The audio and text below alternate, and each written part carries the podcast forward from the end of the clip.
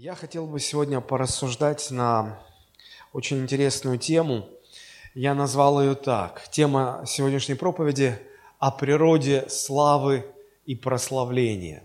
О природе славы и прославления. Почему я хочу говорить на эту тему? Потому что, на мой взгляд, мы не очень хорошо понимаем и отдаем себе отчет, что такое слава и что такое прославлять глагол прославлять – это производное от существительного слава. Вот. А нам нужно хорошо разбираться в этих вопросах, потому что если читать Библию, то мы видим, что Священное Писание призывает нас прославлять Бога, чтобы наша жизнь прославляла Бога. Христос говорил, тем прославится Отец мой Небесный, если вы принесете много плода, будете моими учениками. То есть а, Христос говорит, что Бог хочет, чтобы Он был прославлен – мы не очень хорошо себе это представляем. Один человек мне как-то сказал, «А, знаете, пастор, я, конечно, все понимаю, но вот я не могу понять Бога. Я вот тоже отец, но я же не собираю своих детей, не сажаю их перед собой и, и не требую, чтобы они меня прославляли, говорили, о, папа, какой ты хороший, о, папа, какой ты добрый, о, папа, какой ты великий. Так почему же наш Небесный Отец хочет, чтобы мы его прославляли? И я понял, что люди не понимают, совершенно не, не понимают, что это значит. И вот мне хотелось бы немножечко восполнить недостаток э, этого понимания и порассуждать о том, что такое слава, что значит прославлять Бога.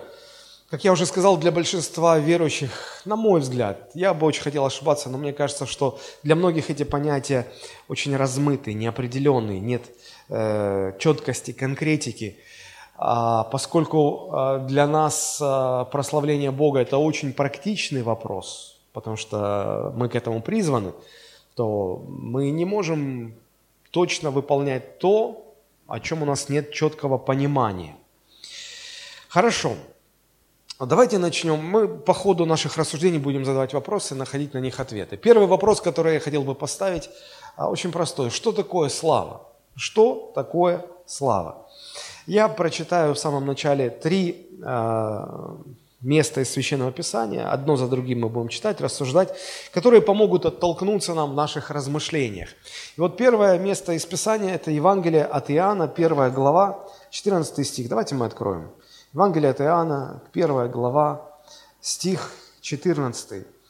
А, если у вас есть современный перевод, было бы очень хорошо, чтобы вы пользовались, еще и современным переводом. У вас на экране синодальный перевод будет. И если у вас на руках есть э, современный перевод, вы сможете сопоставлять. Мы будем обращаться сегодня э, к некоторым местам в современном переводе. Итак, Евангелие от Иоанна, 1 глава, 14 стих, там написано. «И Слово стало плотью и обитало с нами, полное благодати и истины, и мы видели славу Его, славу как единородного от Отца. Посмотрите, здесь речь идет о том, что Иисус Христос, Божий Сын, пришел на землю а, для того, чтобы явить а, Бога Отца. Никто Бога никогда не видел. Посмотрите, вот ниже Иоанн пишет в своем а, Евангелии, 18 стих, «Бога не видел никто никогда. Единородный Сын, сущий в недре отчим, Он явил». В Ветхом Завете мы встречаем такую фразу «невозможно увидеть Бога и остаться в живых». Бог недосягаем, Бог, э, ну действительно, по-другому и не скажешь. Э, в этой жизни здесь мы, мы не можем видеть Бога. Не может человек увидеть Бога, остаться в живых. И вот для того, чтобы Бог стал понятен людям, а, пришел Божий Сын. Верните, пожалуйста, 14 стих. Пришел Божий Сын, и Он в себе явил славу своего Отца. А, смотрите, как Иоанн говорит, мы видели славу Его, славу как единородного от Отца. То есть славу Божию мы видели в Его Сыне, в Иисусе Христе. Послушайте теперь внимательно, как этот 14 стих звучит в современном переводе. «И тот, кто является Словом, стал человеком и жил среди нас. Мы видели его божественное величие и силу. Он получил их как единственный сын у Отца, воплощение милости и истины». Итак, это одно и то же место Писания, а, и мы прочитали два разных перевода. И вот в одном переводе сказано «мы видели славу Его». Да, мы ищем ответ на вопрос, что такое слава. Мы видели славу Его. А в современном переводе это же место звучит так. Мы видели Его божественное величие и силу. Эти две фразы говорят об одном и том же. Между ними можно поставить знак равенства. Мы видели славу Его, равно мы видели Его божественное величие и силу. Вопрос, что же такое слава? Слава – это сама суть личности. Слава – это то, кем личность является. Слава – это характер, сила, способности, морально-нравственные качества, достижения и репутация личности. Слава личности – это проявление этой личности в окружающем ее мире. То, как в качестве кого эта личность известна в этом мире, в качестве кого этот мир знает эту личность. То, как личность проявила себя в этом мире, это и есть ее слава. В подтверждение э, этого утверждения я хочу э, попросить вас открыть вместе со мной в Ветхом Завете книгу Исход, 33 глава. Э, в этой главе описан разговор Моисея с Богом, когда Моисей говорит, Господи, если, если моя жизнь угодна Тебе – то дай мне познать пути Твои, дай мне познать Тебя. И вот посмотрите, в 18 стихе Моисей конкретно просит и говорит, покажи мне славу Твою. И Господь отвечает согласием. Он говорит, хорошо, я покажу тебе славу мою. Что же увидел Моисей? Там ниже мы видим, Господь говорит, «А, когда я буду проходить, я проведу всю мою славу, но я покрою тебя рукой, потому что не, нельзя человеку увидеть лицо Бога и остаться в живых. Это невозможно. Ты увидишь меня со спины, но ты, ты увидишь мою... Ты просил славу, я покажу тебе славу. И посмотрите, что видит Моисей. Э, переворачиваем страничку, 34 глава.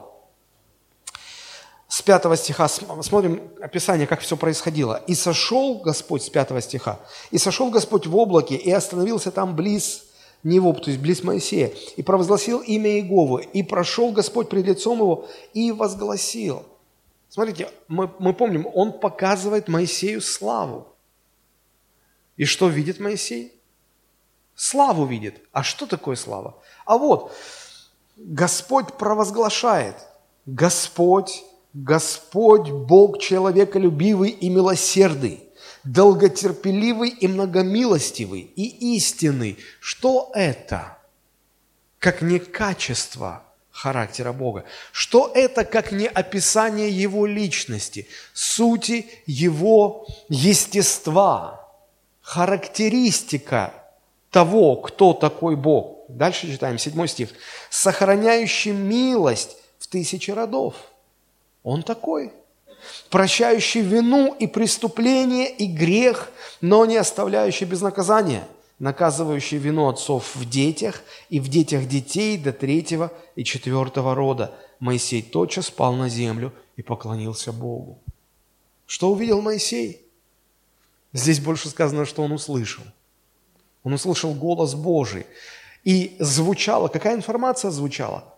Характеристика Божьей личности – кто Он, что Он, как Он, как Бог хочет э, явить себя в этом мире, как Бог хочет, чтобы о Нем знали.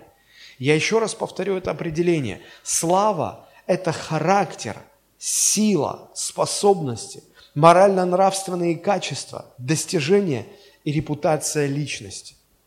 Вот что такое слава. И сказано, что Христос явил в себе славу своего Отца. Во Христе была видна личность Отца. Итак, Христос – это слава Отца, Он был носителем этой славы. Христос – слава Божья, слава Отца. Теперь следующий вопрос мы ставим. А, мы определились, мы поняли, что такое слава, слава личности. Что значит прославлять? Что значит быть чьей-то славой. Вот мы говорим Христос, слава Бога Отца. В нем была видна слава Бога Отца. А, на наших служениях, на наших богослужениях а, в большинстве а, евангельских церквей, протестантских церквей, богослужение начинается с музыкальной части, которую часто называют прославлением. И у вас может сложиться впечатление, что прославлять Бога – это когда вместе вся церковь в воскресное утро собирается, поет и хлопает. Вот это прославлять. Я бы даже, наверное, сказал, что более точно это было бы назвать временем хвалы, когда мы хвалим. Что такое хвала? Когда вы видите, как ваш ребенок делает что-то правильное, и у него получается, какая реакция рождается у вас в сердце – желание похвалить, правда же? Вы говорите, о ты моя умничка, о ты мой хороший, молодец. Мы хвалим, но это же, это всегда ответное чувство на то, что мы видим в ребенке нашем, да? Вот подобно этому моя хвала как христианина, это всегда ответная реакция на то, что я вижу Бога, Его действия, Его отношение ко мне. Мне хочется хвалить Его Потому что я вижу, он достоин этой хвалы. И это выражается и в музыке, и в пении, и в аплодисментах, и в восклицаниях, и в улыбке, и в том, что я вместе со всеми участвую э, в этом действии. Здесь не так важна музыка и, может быть, даже слова, или стили какие-то музыкальные, или исполнители, или насколько профессионально это все исполняется. Здесь важно то, что мы все участвуем, и то, что в сердце у нас рождается хвала, а слова этих песен, их задача лишь в том, чтобы напомнить о Боге, а, возбудить это чувство, освежить в памяти – кто есть Бог, чтобы мы вспомнили наши встречи с Ним. И, и родилось в нашем сердце это ответное чувство – хвалить Бога. Прославление – это совсем другое. Прославление – это производное от славы. Слава – это характеристика личности. Что значит быть чьей-то славой? Что значит прославлять? Для этого давайте мы откроем первое послание Коринфянам, 11 глава, 7 стих. А, вся эта 11 глава, по крайней мере, первая ее часть этой главы, 11, она посвящена а, вопросу того, что прилично, что неприлично в церкви. Здесь, а, если вы читали это местописание, вы наверняка знаете, что здесь речь идет о, о спорном вопросе, о том, должна ли женщина молиться в церкви с покрытой головой или не с покрытой головой. Я хотел бы сейчас этот вопрос отложить в сторону – Потому что он нам будет только мешать, он нас будет только отвлекать. Как-нибудь мы его коснемся. Но я хотел бы обратить ваше внимание на другие мысли вот в этом же отрывке. Посмотрите, что это за мысли. Седьмой стих. Итак, муж не должен покрывать голову. Еще раз повторюсь, мы этот вопрос в сторону убираем. Потому что он, а вот теперь внимание, что для нас важно. Потому что муж есть образ и слава Божия, а жена есть слава мужа. Посмотрите, здесь вводятся какие-то новые, другие мысли относительно того, что такое слава и что значит быть чьей-то славой. Муж является славой Бога, а жена уже является не славой Бога, она является славой мужа. Что значит быть чьей-то славой или прославлять? Интересный момент. Третье место Писания. Я говорил, что три места я прочитаю. Третье место – это притчи, 17 глава, 6 стих. Здесь вводится новое такое понятие. Притчи 17.6.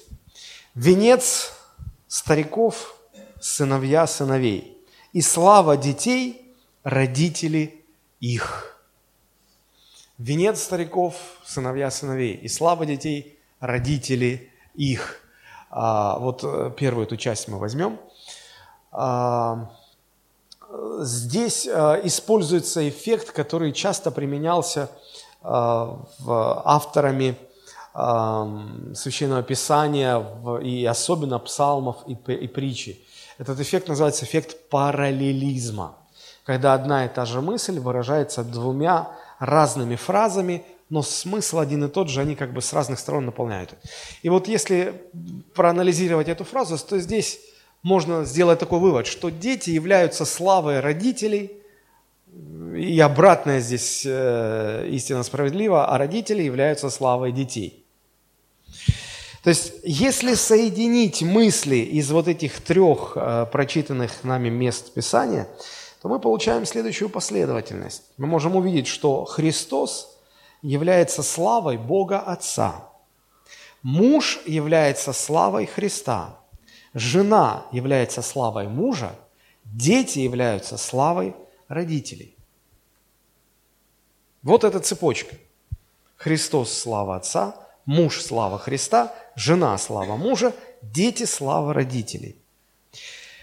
Когда я размышляю над этой цепочкой, мне вспоминается э, другая цепочка, э, цепочка иерархической власти, о которой говорит апостол Павел в третьем стихе первого послания Коринфянам 11 главы. Посмотрите. 1 а, Коринфянам 11.3. «Хочу также, чтобы вы знали, что всякому мужу глава Христос, жене глава муж, Христу глава Бог». Похоже, правда? Смотрите, получается, что Бог является главой для Христа. Это вопрос главенства, власти. Христос является главой для мужа. Муж является главой для жены. Ну и родители являются главой для своих детей а, слава всегда связана с главенством. Слава всегда связана с властью. Каждое последующее звено в этой цепочке является славой предыдущего звена. Кто надо мной имеет власть, славой того я и являюсь. Итак, слава связана с главенством, но слава еще также связана и с происхождением. Посмотрите, а, первое послание Коринфянам, это все та же 11 глава, мы находимся в 11 главе. А, здесь интересно вот что. Здесь интересен 7, 8 и 9 стихи. А, когда апостол Павел рассуждает вот над этой цепочкой власти. Седьмой стих. «Итак, муж не должен покрывать голову, потому что он есть образ и слава Божия, а жена есть слава мужа, ибо не муж от жены, но жена от мужа, и не муж создан для жены, но жена для мужа». Синодальный перевод э, ну, не очень понятен, на мой взгляд. Я хочу вам прочитать это, э, эти три стиха, 7, 8 и 9 в современном переводе. А, или даже так, давайте мы а, прочитаем с восьмого стиха. Смотрите, а, муж есть слава Божья, жена есть слава мужа. И чем это объясняется, восьмой стих? Не мужчина произошел от женщины, а женщина от мужчины. Ведь не мужчина был создан ради женщины, а женщина ради мужчины – чем определяется именно такой порядок иерархии? Чем а, аргументирует апостол Павел? Почему все именно так? И аргументирует апостол Павел это порядок происхождением.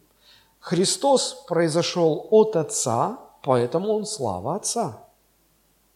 Муж произошел от Христа, Потому что Колоссянам 1.16 сказано, что Христом был создан мир, и все, что сотворено, было сотворено Христом. Бог Отец сказал Слово, Христос творил, и, Дух Святой был той силой, которой э, Христос творил весь, э, все мироздание. Так вот, э, муж произошел от Христа, и поэтому муж является славой Христа, жена произошла от мужа. Конечно, и все люди произошли от Бога, но, но, но смотрите, апостол Павел обращает внимание вот на эту деталь. Мы же знаем, как про... сначала Бог сотворил Адама, а потом что произошло? А потом сказано, что Бог а, увидел, что Адаму не хватает помощника. И Бог усыпил Адама, и сказано, что Бог взял из а, груди Адама ребро, и из ребра сотворил Еву. Женщина произошла от мужчины – в определенном смысле слова. И апостол Павел здесь указывает на этот факт и говорит, женщина произошла от мужчины, поэтому жена является славой мужа.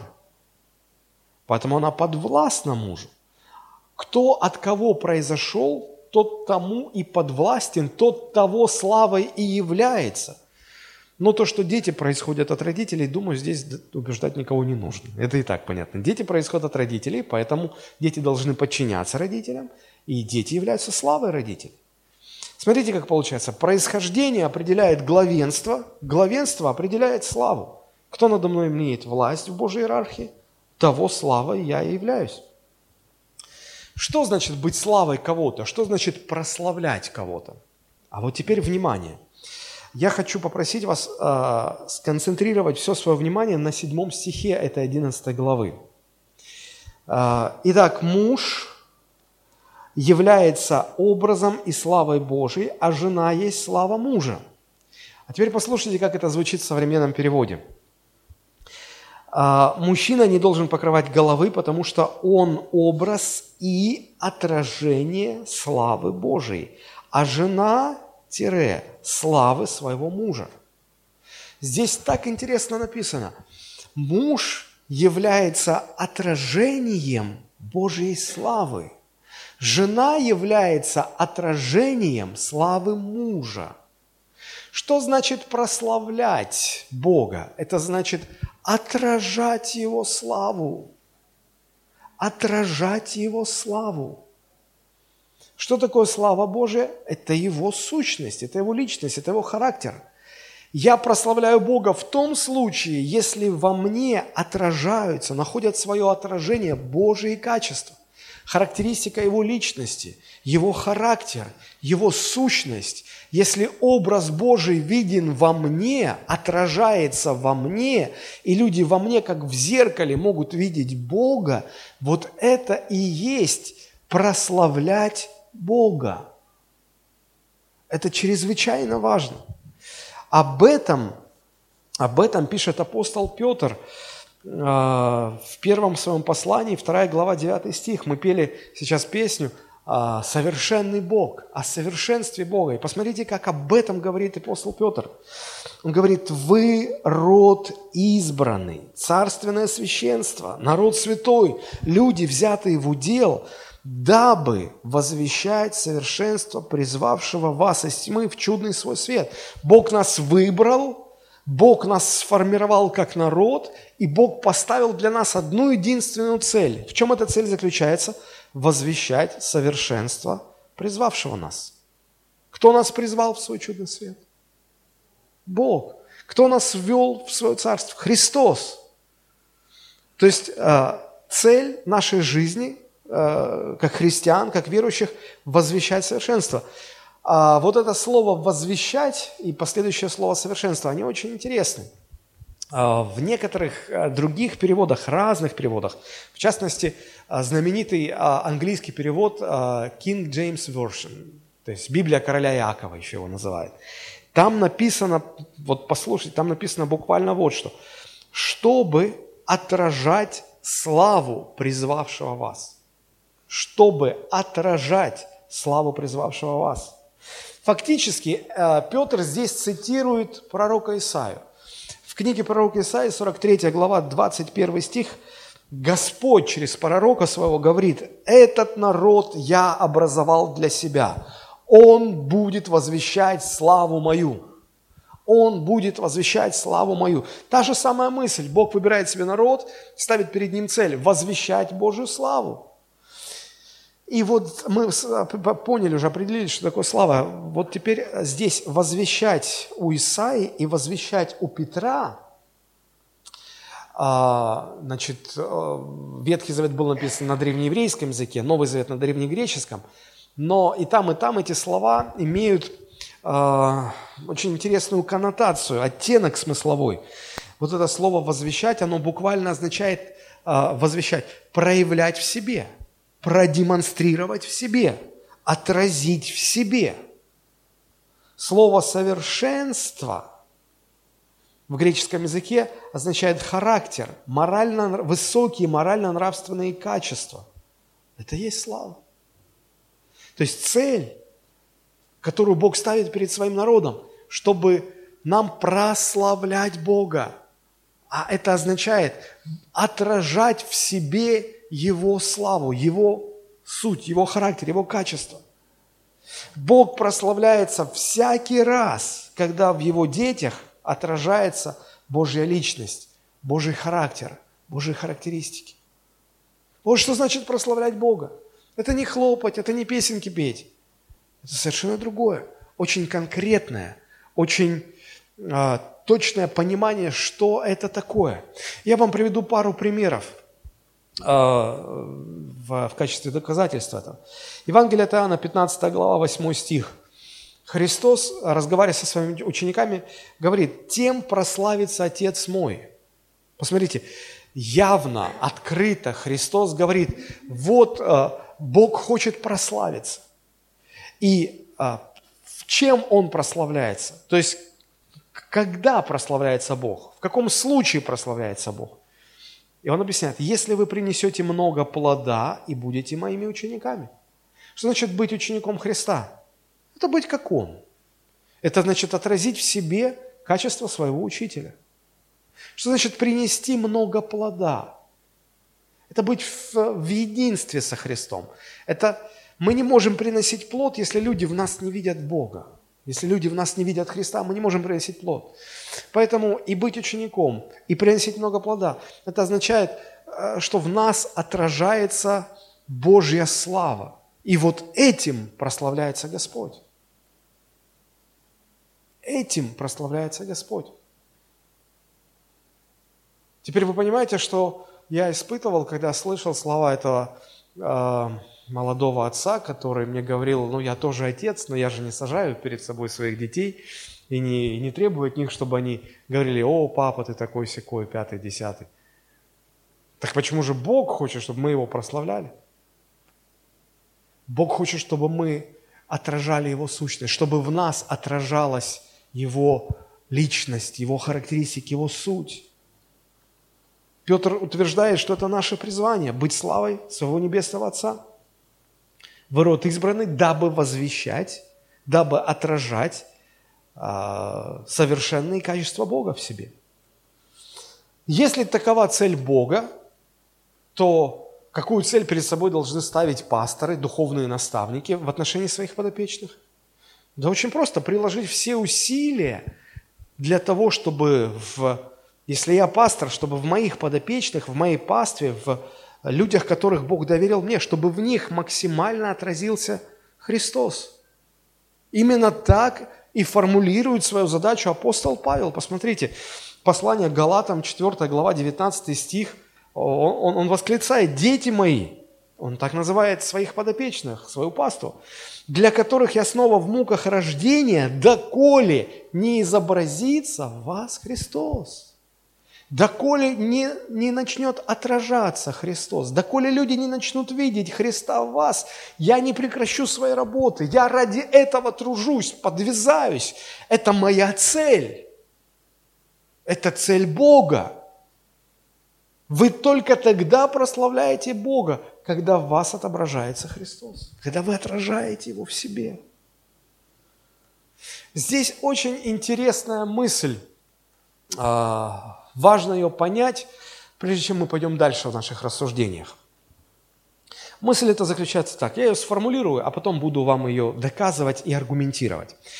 А, мысль очень простая. Человек не имеет собственной славы. Что такое слава? Характеристика, качество, а, репутация, а, сущность, то, то, кем является человек то, как он проявляет себя в этом мире. Так вот, человек не имеет собственной славы. Человек рождается, э, приходит в этот мир, не имея собственной славы. А, вы скажете, ну, откуда ты взял это утверждение? С чего ты решил, что это так? Давайте порассуждаем. Согласитесь, что все люди рождаются в этот мир маленькими, теплыми комочками, весом в 3-4 килограмма, и ростом примерно в 50 сантиметров. Если вы родители, то вы наверняка храните в своей памяти вот это, этот момент, когда первый раз взяли своего ребеночка на руки. О чем вы думали тогда? Наверняка вы думали, вот он родился, вот он такой хорошенький. Кто это? Кто пришел в этот мир? Кем он будет? Кто этот человек? Смотрите, Почему мы задаем такие вопросы? Потому что мы не знаем. Потому что этот человек родился как чистый лист бумаги. Там еще ничего не написано.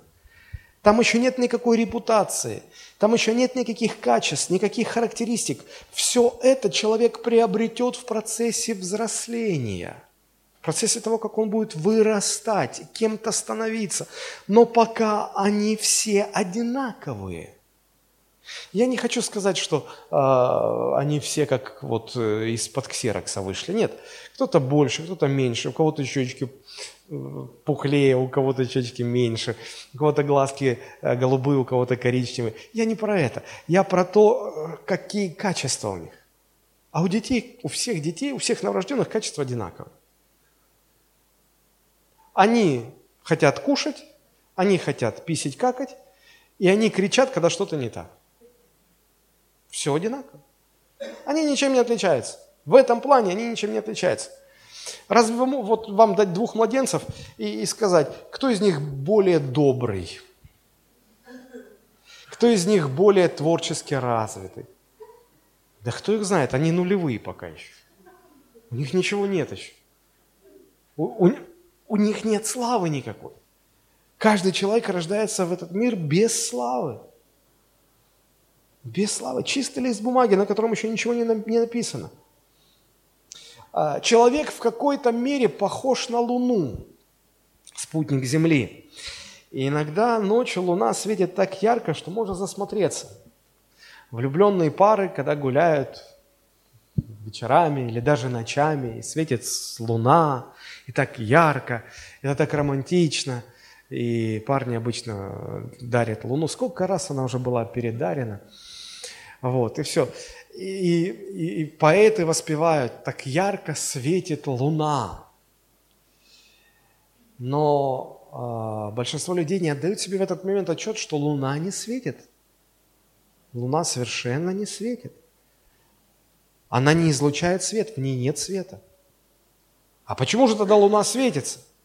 Физики и астрономы объясняют, что это солнечные лучи попадают на поверхность Луны и, отражаясь, доходят до Земли. Мы видим отраженный свет Солнца. Это не свет Луны, это отраженный свет Солнца. Вот как Луна, не имея своей славы, отражает славу Солнца, так и человек, не имея своей славы, призван отражать в себе Божию славу. Вы спросите, а почему Бог так устроил? Почему Бог так устроил, чтобы человек рождался без своей славы, не имея никакой славы? В какой в этом смысл? Смотрите, какой в этом смысл. А, человек, Бог замыслил специально человека а, так, чтобы он родился со способностью, не имея своей славы, со способностью окружать славу того, что вокруг, что его будет окружать. И вот когда Бог сотворил человека, я уж не знаю, э, Бог сотворил Адама уже сразу таким вот взрослым мужчиной, или он сотворил его как малыша. Не будем об этом спорить, потому что Библия нам об этом не говорит ничего. Но так или иначе, Бог сотворил человека а, чистым, как белый лист. И потом Бог объяснял человеку, вот это хорошо, вот это плохо. То есть, смотрите, что окружало человека в момент э, его сотворения. Рядом был Бог и Богом сотворенный мир.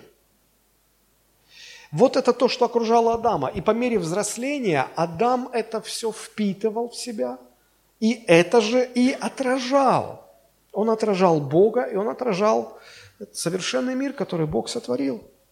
Бог очень хотел, чтобы люди стали отражением личности своего Творца и того, что Бог сотворил, величия Божьего творения. Чем дольше Адам общался с Богом и окружающим его миром, тем больше он становился похожим на своего Творца, тем больше он сиял славой Отца. В этом и был смысл, чтобы люди уподобились своему Создателю. И именно благодаря этой способности отражать чужую славу, а, это было возможно достигнуть. И знаете, все было бы хорошо, если бы не грехопадение человека. Именно грехопадение разорвало связь и общение человека со своим Создателем, да и мир уже перестал быть совершенным, он стал бренным, он стал тленным. Мир а, стал испорчен грехом, он испортился, он пораженный грехом. Он проклятый, Бог проклял землю, за Адама написано. Вы можете представить, насколько великолепен был первозданный мир – когда вот этот мир, в котором мы живем, мы знаем, что он проклят Богом, но даже вот под проклятием Божьим, когда мы оказываемся в горах, когда мы оказываемся в местах нетронутой человеком природы, она все еще такая величественная, великолепная. Недавно мы были с женой э, на пасторском ретрите, он проходил в Домбае, это горный курорт. Мы поднимались по, э, значит, на подъемнике – мы, мы поднялись на самую высокую точку, 3200 метров над уровнем моря. Я когда, когда висел на этом подъемнике, он так медленно движется, и ты смотришь вокруг, слушайте, это впечатляет так, что просто замолкают все слова. И думаешь, Боже, какой ты великий. А это всего лишь горы в Донбайе, в одной точке на земле. Это даже не весь мир, это даже не солнечная, это не Вселенная, это не, не... И когда начинаю думать так больше, больше, думаю, Боже, ты вообще меня так замечаешь, или я где-то потерялся среди всего мироздания? Описание говорит, он вникает во все детали, нюансы и тонкости всех мыслей твоих. У тебя еще мысль на языке не сформировалась, он знает ее. Это потрясает, я вам скажу. Даже проклятый Богом мир, он, он поражает своим величием и славой. И вот смотрите, а, человек согрешил, потерял связь с Творцом, не видит больше Создателя, потому что Творец выгнал Адама из своего присутствия. Мир, который окружает Адама, он уже несовершен, он тленный, он бренный. И вот что теперь окружает людей, первых людей? Бога нет. Славы Божией нет. Мир проклят. Люди, которые рядом, поражены самоцентризмом, эгоизмом. В этих людях теперь живет зло, в этих людях теперь живет грех – что теперь должно отражаться в людях? Ну, объясните, что? Грех, злоба, эгоизм, проклятие, смерть. Кем становились люди в мире после грехопадения? Они становились разными людьми. Все зависело от того, какие люди, какие обстоятельства их окружали, и как окружающий мир – повлиял на них, как он запечатлился в них, как он отобразился в каждом отдельном человеке. Мы часто любим говорить, что каждый человек уникален, каждый человек неповторим. А я хочу сказать, что если верить Библии, то каждый человек рождается на этот, в этот мир одинаковым, без, в том плане, поймите правильно, я не хочу сказать опять, что они все под копирку, но одинаковость в чем проявляется? В том, что каждый рождается, не имея своей славы. И вот вся наша уникальность, знаете, в чем заключается? В том многообразии, как этот греховный мир отпечатывается в нашем естестве. Кто-то с самого детства окружен жесточайшими какими-то обстоятельствами, злыми людьми. И кто потом из него вырастает?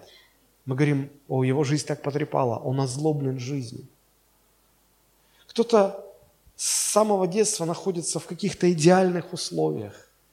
Любят родители, достаток есть, все устройство есть. И он вырастает хорошим, радостным, счастливым. Вся, вся наша уникальность лишь в том, как этот мир запечатлился в душе каждого из нас. Вот и все. В нас остается эта способность отражать то, что нас окружает. Мы как зеркала – мы отражаем то, что нас окружает. Вот почему Писание говорит, а, не обманывайтесь, худые сообщества развращают добрые нравы. Это, этот эффект основан на, на способности человека окружать все вокруг. Если человека поместить в худое сообщество, то в нем, как в зеркале, все эти пороки отразятся, запечатлятся. И потом он сам станет отражать это все, он сам станет генерировать это все. Будет казаться, что это он такой. Как нам кажется, что это луна светит. Причем тут солнце? Ночь, темно, солнца нет. Где вы солнце видите? Это луна светит. Так и про людей можно сказать. Да никто на них не повлиял, это они сами такие злые. Нет.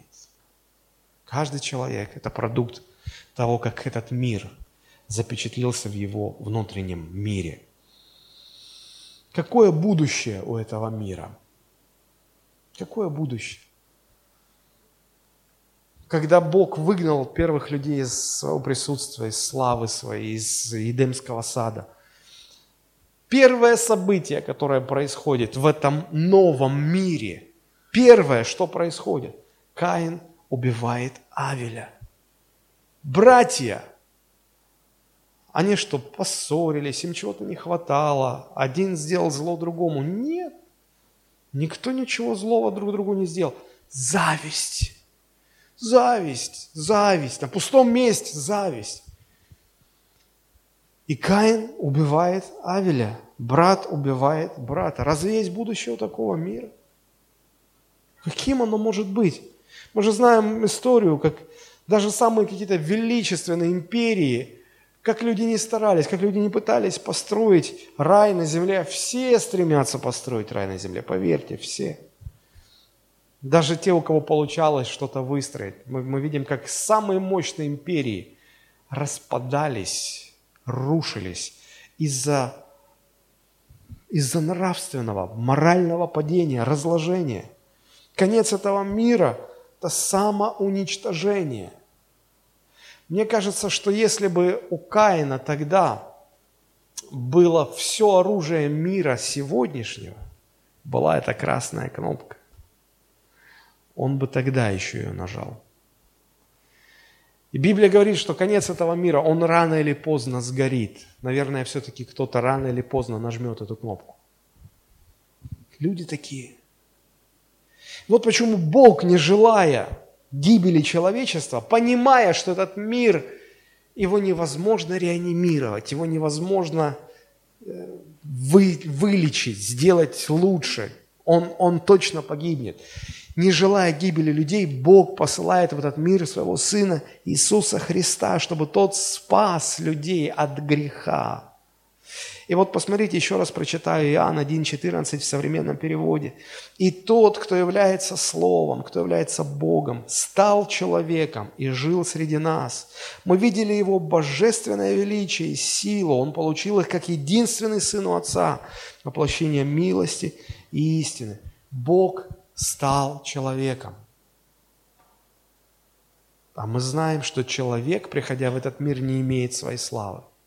Вот почему Христу нужно было отказаться от своей славы, отложить свою славу, оставить свою славу. Если он хочет родиться как человек, ему нужно прийти, не имея никакой своей славы.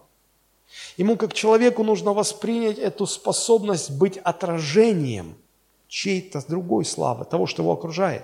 И благодаря тому, что он имел, всегда имел непосредственную связь со своим отцом, то именно Бог Отец, Его слава и отражалась в нем. И люди, соприкасавшиеся со Христом, они, они видели с виду, он как обычный человек, но в нем что-то есть. Люди, которых он исцелил, видели в нем что-то, что заставляло их просто падать к его ногам и кланяться ему.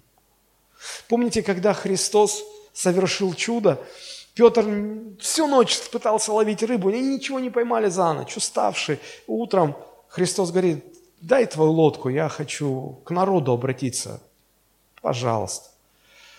И когда он закончил проповедь, Христос никогда не остается в долгу. Христос, его волнуют твои проблемы. Не то, что он взял, использовал тебя, использовал твое и пошел дальше. Нет, нет. Он всегда видит нашу нужду, и он видит нужду Петра. Вы всю ночь работали, но ничего не поймали. Вам придется с пустыми сетями вернуться в свои дома, в свои семьи.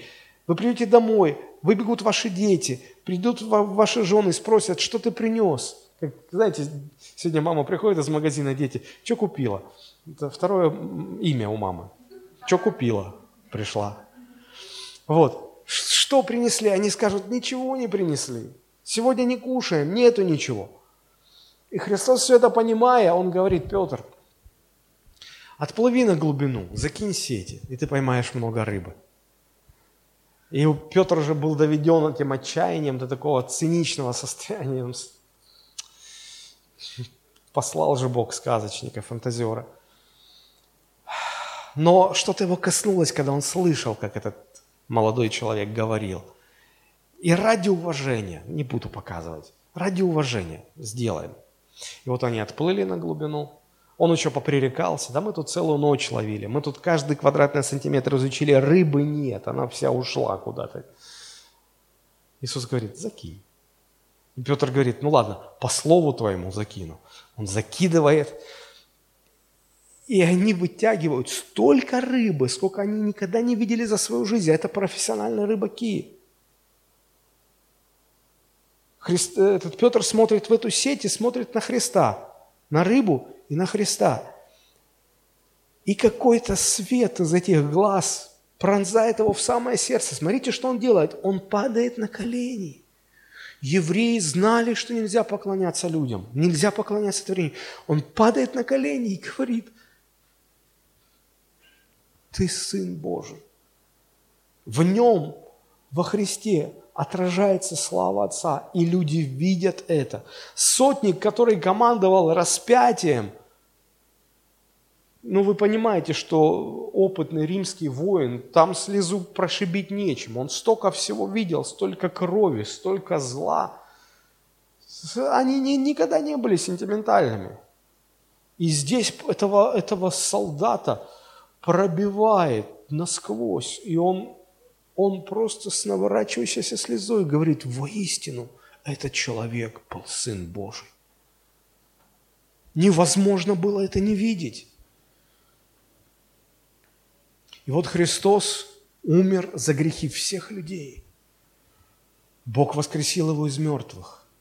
И Христос вознесся на небеса. И перед этим Он – он дал поручение своей церкви, чтобы те, кто уверовал в Него, они шли по всему миру и проповедовали Евангелие о том, что каждый человек сегодня может получить прощение своих грехов, получить свободу от проклятия, получить свободу от вечного наказания за свои грехи в аду и жить вечно с Богом.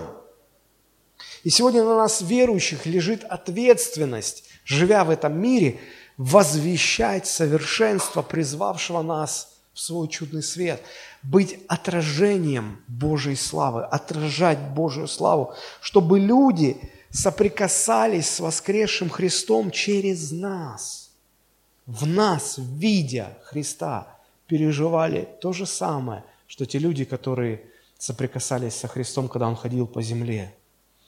Как это практически? Я хочу показать, что это очень практически, это очень практично. Послушайте, постарайтесь понять. Откройте, пожалуйста, вместе со мной второе, второе послание Коринфянам 3.18. Второе Коринфянам 3.18. А, я прочитаю синодальный перевод, а потом современный, чтобы было понятнее. «Мы же все открытым лицом, как в зеркале, взирая на славу Господню, преображаемся в тот же образ от славы в славу, как от Господня Духа». Оно звучит красиво, но не очень удобовразумительно, не очень понятно. Современный перевод давайте прочитаем – мы же все, не закрывая лица покрывалом, видим, как в зеркале, сияние славы Господней, и преображаемся, становясь Его подобием, и сияя все более яркой славой. Это совершает Господь, а Он есть Дух. Итак, наша цель – прославлять Бога, то есть быть отражением Божьей славы, Христовой славы. Причем здесь сказано, сияя все более яркой славой. То есть с каждым годом наша способность отражать Христа должна становиться сильнее и сильнее. Его, должно быть, его отражаться в нас должно быть больше и больше. И вот давайте посмотрим в этом отрывке. Здесь есть три, а, три очень важных мысли, три очень важных точки, на которые хочу сосредоточить ваше внимание. Итак, э, к сожалению, к сожалению, мы не можем вывести современный перевод, но я его прочитаю. Послушайте, а, звучит так. «Мы же все не закрывая лица покрывалом». Я не хочу отвлекаться на вот это слово «покрывало», потому что оно там в контексте, там, а, говоря о слепоте еврейского народа, апостол Павел вспоминает историю, когда Моисей, общаясь на горе с Господом, и спустился вниз, и лицо его сияло. Он, от, он, он буквально физически стал отражать Божью славу. И он сам не понимал этого, не осознавал. А люди видели, и люди испугались, и люди просили, чтобы Моисей накрывался одеялом, чтобы не светило. Они боялись этого света. Вот. И апостол Павел говорит, что вот а, они, а, как Моисея хотели закрыть славу Божию в нем, да, так они и сами закрывают себя покрывалами, чтобы для них не воссиял свет Христова, благовествования. Вот. Но это, я не на этой мысли хочу сосредоточиться. Мы же все, не закрывая лица покрывалом, видим, как в зеркале, сияние славы Господней. Если я из этой фразы возьму ключевые слова, получится вот что. Мы видим сияние славы Господней. Мы видим сияние славы Господней. Когда мы живем с Богом, когда мы изучаем Его Слово, когда мы общаемся с Ним, когда мы проводим время со Христом, когда мы проходим со Христом через разные жизненные обстоятельства, то если у нас есть общение с Иисусом, если у нас есть с Ним связь, то мы обязательно будем видеть Христа в своей жизни. Не физически. Мы будем видеть Его участие. Мы будем видеть Его действия. Помните, как царь Давид говорил похожую мысль? Он говорил, «Всегда я видел Господа, одесную меня». То есть он видел, что вот в этом вот в этой ситуации Бог помог мне, я вижу это. А, один из моих друзей в Фейсбуке выложил а, видеозапись с регистратора. Его друг, пастор церкви, с семьей, они ехали на машине. И, и на регистраторе видно, как а, значит, проезжает фура, и за ней на высокой скорости летит легковушка, ее крутит, она потеряла управление, ее не было видно. Только фура проехала, и вот ее видно, и все, и она летит навстречу, лобовое столкновение. Ты, ты уже, ты хоть Шумахер, ты ничего не сделаешь уже здесь. И происходит лобовое столкновение на огромной скорости. И регистратор вот переворачивается все туда, и все, и потом он, он выключается. Ехал он, жена и дети. В таких ситуациях никто не выживает. Машина месиво. Так вот, машина месиво, они все живы. У них легкие царапинки только. И он выложил и говорит, есть Бог на свете. Мы можем видеть действие Бога в своей жизни. Мы можем видеть это. Когда мы становимся свидетелями Божьего вмешательства в нашу жизнь, Божьего участия в нашей жизни, тогда мы говорим, это Господь. здесь есть интересное слово, как в зеркале – мы видим, как в зеркале, сияние славы Божией. Что это значит? Какое зеркало? Ну, если человек является отражателем, то он и есть зеркало. У зеркала какая способность? Отражает. Мы видим, как в зеркале, то есть мы видим в других людях. Они зеркала. Мы видим в других людях отражение славы Божией. Как мы приходим к вере во Христа? Через других людей. Когда в каком-то человеке мы начинаем видеть Христа. И это, это как, как, как, в, как во Христе, когда Он был на земле, Петр видел Бога, так сегодня в верующих можно увидеть Христа. И соприкасаясь с Ним – с Божьей славой, отраженной в жизни других людей, мы сами приходим ко Христу, мы сами приходим к Богу, к спасительной вере. И вот когда мы видим Его действия, и э, Божие сердце в Его действиях, когда мы соприкасаемся с Богом, это нас восхищает. Мы буквально поражены им. Это в нас пробуждает новые качества, новые действия, новое состояние. И я перехожу ко второй мысли. Посмотрите – а, мы же все, не закрывая лица покрывалом, видим, как в зеркале сияние славы Божией. И вот смотрите, что происходит, когда мы видим в людях сияние славы Божией или в жизни своей, когда мы видим сияние славы Господней, что происходит дальше? Мы преображаемся. Мы преображаемся от встречи с Богом. Соприкоснувшись со Христом, люди становятся другими. Им грех становится неприятен, грех становится мерзким и отвратительным. Их начинает тянуть к свету, к чистоте. Это пережили на себе тысячи людей во время земного служения Иисуса Христа, когда соприкасались с Ним, когда слышали Его, когда заглядывали в Его глаза. Фарисеи послали отряд римских воинов. Еще раз повторюсь, это воины были. Их там ничем не смутить э, сражения тех времен. Это такая мясорубка была. Они все видели в этой жизни. Их послали арестовать Христа. И через какое-то время они выходят, они, они возвращаются к, к пославшим без Христа и как будто пришибленные. Они спрашивают, что с вами? Что произошло? Он что, вас тоже околдовал? Что? Они говорят, мы много чего видели, но мы еще никогда не видели, чтобы человек говорил так, как этот человек. Встреча со Христом преображает нас, делает нас другими. Сегодня, когда Христос живет в верующих людях, люди могут соприкоснуться с этим живым Христом, только если он отразится в каком-то человеке. Эффект будет такой же – очень яркий пример, как это происходит, мы находим в романе Виктора Гюго «Отверженный». Я уже несколько раз э, приводил этот пример и показывал фрагменты с фильма. Помните, когда э, этот Жан Вальжан, бывший каторжник, э, он слоняется по городу с этим волчьим билетом, его нигде не принимают, даже на ночлег. Все отказываются от него – и он уже он в отчаянии, и, и он не знает, что делать. Ему говорят, ты пробовал стучаться в дверь епископа? Он говорит, нет, мне никто не открывает. А когда открывают, узнают, кто я, и я еще не успеваю договорить, страшным треском захлопывается перед моим носом двери. Говорят, ну ты все равно постучись к нему. Он стучится, его принимают, его кормят обедом, его отмывают, его кладут в мягкую, чистую постель.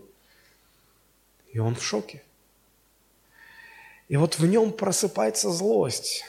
Почему одни люди так живут, а я вот так должен жить? Почему жизнь так несправедлива? Почему у этого епископа все есть? Вот у него, у него даже приборы из серебра и в его голове рождается план. Но каждый является отражением того, что его окружало.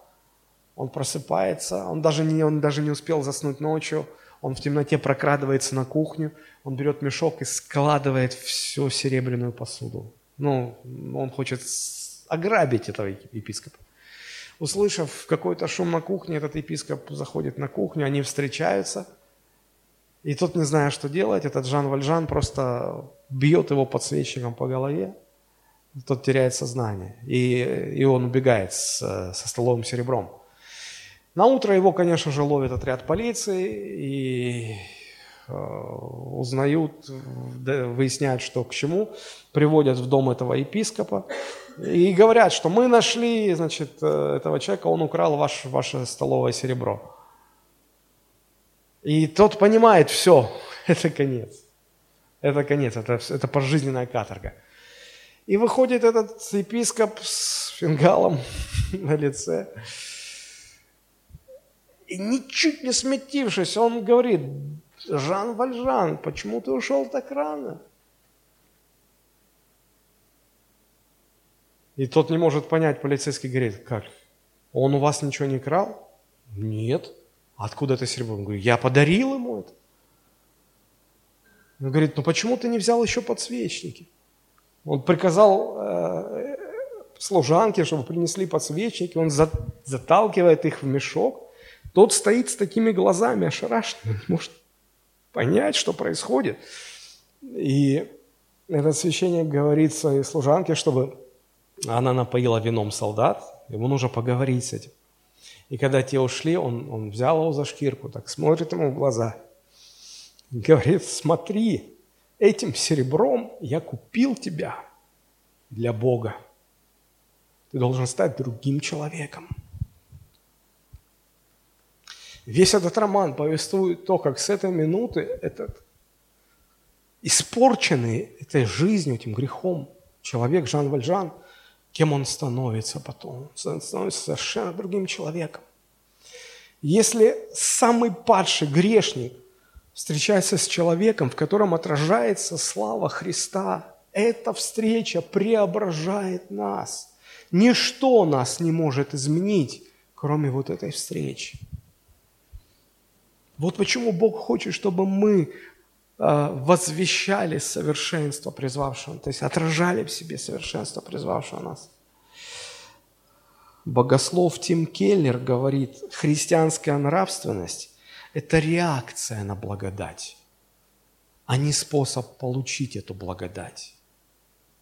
То есть, почему у нас, вот что такое христианская нравственность, как мы становимся такими? Да потому что встреча со Христом нас преображает и, и, и вызывает в нас эти качества. Божья милость и благодать вызывает в нас эти качества.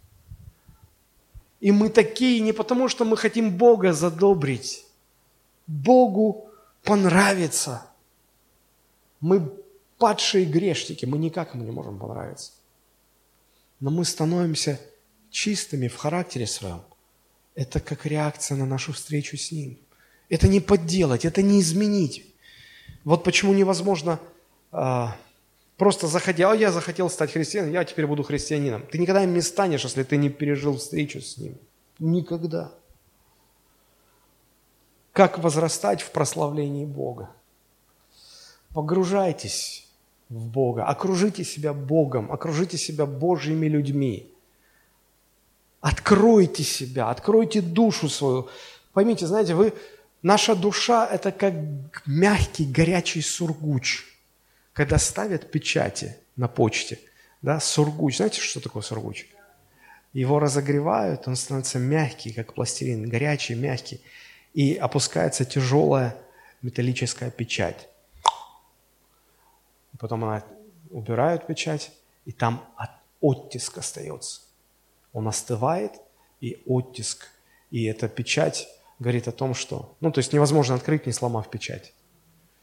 Вот мы как сургуч. Под кого мы подставляем душу свою, чтобы э, поставил, чтобы этот мир поставил свою печать на нас, или чтобы Бог отпечатался в нашей душе. И это двусторонний процесс. Вот здесь мы подходим к третьей мысли в этом отрывке мы со своей стороны открываемся для Христа, чтобы Он в нас отобразился. Но если Он не преобразит нас, то вся наша открытость ни к чему не приведет. Посмотрите, как об этом написано. Мы же все, не закрывая лица, видим, как в зеркале сияние славы Божией. Это преображает нас, мы преображаемся, становясь Его подобием. И сияя все более яркой славой. Должен быть прогресс в этом – Теперь внимание, это совершает Господь. Это совершает Господь. Еще раз повторю, вы можете открыться для Бога и, и подставить себя, но если Он не совершит, вы не изменитесь. Это, это, это важно понимать, когда мы этот принцип переносим а, в отношения мужа и жены, дети и родители. Помните, я же говорил, мы сейчас только рассматриваем, как, как, как люди могут быть отражением Божьей славы. Но мы говорим о том, что жена является отражением мужа, дети являются отражением родителей. И вот немножечко хочу в конце об этом поговорить. Жена – слава мужа. То есть жена, по сути, собой является отражение характеристик, качеств мужа. Каков муж, такая жена. Состояние жены во многом ответственность мужа. Если муж любит свою жену, заботится о ней, она расцветает и душой, и внешней красотой. Она, как нежный бутон розы, распускается, становится лучше, лучше и лучше. Но когда мы видим жену уставшую, простите за такое слово, зачуханную какую-то, это во многом не ее вина. Можно сказать, да, она сама виновата, она такая. Не-не-не-не-не. Помните фраза? Это совершает Господь. Мы отражаем, но преображение происходит, когда Господь нас касается. И жена отражает мужа, когда муж что-то делает. Когда муж определенным образом, ведет себя с женой. Мы становимся подобием Христовым, когда слава Христа отражается в нас. И жена становится подобием мужа, когда муж отражается в жене. И это зависит от того, как муж завоевывает жену, как он ее любит, как он на нее влияет, и как эта его любовь преображает сердце жены. Я не встречал более красочного описания этого принципа, нежели в книге Фрэнсин Риверс «Любовь искупительная». Я очень рекомендую, настоятельно рекомендую каждому мужу, каждой жене, каждому парню, каждой девушке прочитать эту книгу. Это художественное произведение. Но в, ней, в нем невероятно ярко описано, как муж – как подобие Христа преображает, как Христос преображает человеческое греховное сердце, подобно этому, как муж преображает сердце жены, делая ее славной, славной женщиной. Это история, повествование о том, как мужчина, молодой мужчина влюбился а, в юную девушку, жизнь которой была искалечена – она с 7 или с 6 лет, я не помню, ее сделали проституткой. И вот к 18 годам она достигла вершин в этом деле. Она ненавидела мужчин. Она, ее жизнь была раздавлена, разбита. Ей было что-то около 18 лет. И вот как он покорял ее душу. Это без слез невозможно читать. Знаете, некоторые мужчины выбирают себе жен, словно покупают лошадей на рынке. Зубы посмотрят, спросят, объезженная или нет. То есть они считают, что это задача продавца – объездить, настроить. А он просто, когда возьмет, он будет требовать послушания, и все. Подчинение всем его решениям. И такие мужчины не понимают, что когда ты берешь жену, ты должен ее завоевать. Ты должен преобразить ее, чтобы она расцвела, распустилась. Это твоя обязанность. А когда ты относишься, как вот она уже готовая должна быть, такие браки никогда не бывают счастливыми. В таких браках жены словно увядающий гербарий, с каждым днем все суше и суше. Вот почему Библия говорит, что для того, чтобы жена была счастливой, нужно, чтобы муж был отражением славы Христа. Без этого никак. Мужьям нужен Христос, чтобы жены были счастливыми. Это же касается детей. Дети, слава родителей, дети – даже педагоги, Макаренко говорил, что дети – это отражение родителей. Я не помню, какой-то психолог, женщина, кажется, говорила, да перестаньте вы воспитывать своих детей, все равно они будут в конечном итоге такие же, как вы. Здесь нельзя винить детей, что они плохие. И как нельзя винить жен, что они плохие, потому несчастны в браке. Когда дети будут видеть в своих родителей, родителях Христа, это их не оставит прежними – они тогда будут уважать и почитать своих родителей. Родители будут для них героями Мы даже не понимаем до конца, как сильно родители влияют на своих детей, как они отпечатываются в детских душах. Психологи-криминалисты говорят, что все преступления зарождаются в детстве, обуславливаются окружением, в которое попадает ребенок, его душа. И потом вырастают и становятся маньяками, убийцами, насильниками. Это действительно так. Если бы у меня было времени, его у меня нету. Я бы мог вам рассказать десятки историй, реальных историй, невыдуманных, того, что происходит в семьях. Когда в семье папа не любит маму, и сын это видит, он вырастает, и ему очень трудно полюбить женщину, даже когда он женится. Он относится, он начинает относиться к своей жене так же, как он видел, как его отец относился к его маме. Он грубый, он жесткий. Когда в семье мама не любит папу, и, простите меня за это слово, но всячески гнобит его, публично унижает. И это видят дочери, которые растут в этой семье. Когда они вырастут, когда они станут женами, они будут делать то же самое со своими мужьями, что делала их мама с их отцом. Если в такой семье растет сын, то когда он вырастет и станет мужем, он будет бояться, неосознанно, панически бояться унижения со стороны своей жены, потому что он видел, как это делала мама с его папой. Если он женится, и его жена в чем-то с ним не согласится, он будет жесткий, как армейский генерал с солдатами. Почему? Почему ты не покоряешься мне? И он даже может не отдавать себе отчета, почему с ним такое происходит.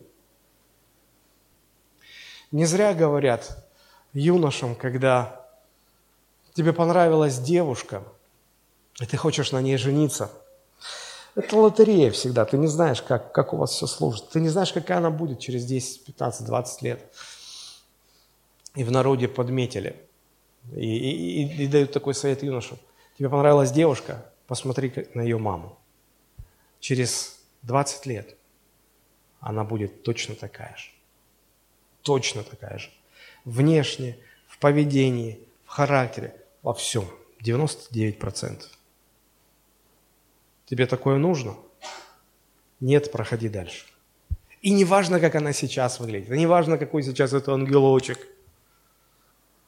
И примерно так же в другую сторону. Несчастные дети, несчастные семьи, несчастные жены, мужья. Если проследить всю эту цепочку, все начинается с того, что человек не понимает, что он должен быть отражением славы Божией. Он отражает грех, который видит вокруг себя. Вот почему Петр говорит, вы род избранный, царственное священство, народ святой, люди взятые в удел. Посмотрите, четыре характеристики. Род избранный – раз, царственное священство, народ святой, люди взятые в удел. Четыре таких столпа. Вот это слово «род», род избранный, род, а, дословно греческое это слово означает а, «раса», народ святой. Народ, греческое слово «этнос». Смотрите, четыре утверждения. Я вижу за каждым из этих утверждений, как сильно христиане, как сильно Божьи люди должны отличаться от людей этого мира. Как сильно они должны отличаться. Сегодня христиане почти не отличаются. Мы, мы сливаемся с обычаями этого мира, с традициями этого мира – но мы не должны быть такими. Мне очень понравилось, как епископ э, Гарик э, Нарсесович Кургинян говорил, э, значит, когда мы встречали гостей, нужно было их покормить, и меня спросили, а куда их повезти? А самый лучший ресторан в городе был азербайджанский. Азербайджанцы держали. И он говорит, поедем в азербайджанский ресторан. На него так смотрят. Говорят, ты же армянин. Но армяне с азербайджанцами не очень дружат. Он говорит, я в первую очередь христианин, а потом армянин. Сегодня христиане в первую очередь отстаивают свои обычаи национальные. Я не знаю, в семье у нас так было, а у нас такие традиции. И, и в сторону Христа, вот, вот наше, вот наше, наше, наше. Нет, нет, нет. Сначала мы христиане, есть христовые обычаи, христовые принципы, христовое установление. Мы народ святой, этнос святой. Мы должны отличаться. Цель – отражать славу Христа. И, во-первых, мы христиане, а потом уже все остальное. Если возвращаться к этому отрывку, я заканчиваю уже. 1 Петра, 2 глава, 7-8 стих написано. «Итак, Он, то есть Христос, для вас, верующих, драгоценность, а для неверующих камень, который отвергли строители, но который сделался главой угла, камень притыкания, камень соблазна, о который они притыкаются, не покоряясь слову, на что они и оставлены». И девятый стих «Но вы род избранный». И вот этот отрывок, он делится на две части. И разделительная черта – это вот этот разделительный союз «но». Все, что до этого «но», это люди, которые живут в этом мире, которые оставлены погибать в растлении греха. И все, что после этого «но», это люди, которых избрал Бог, чтобы они были отражением Божьей славы. На какой стороне вы находитесь сегодня? По какую сторону этого «но» сегодня вы?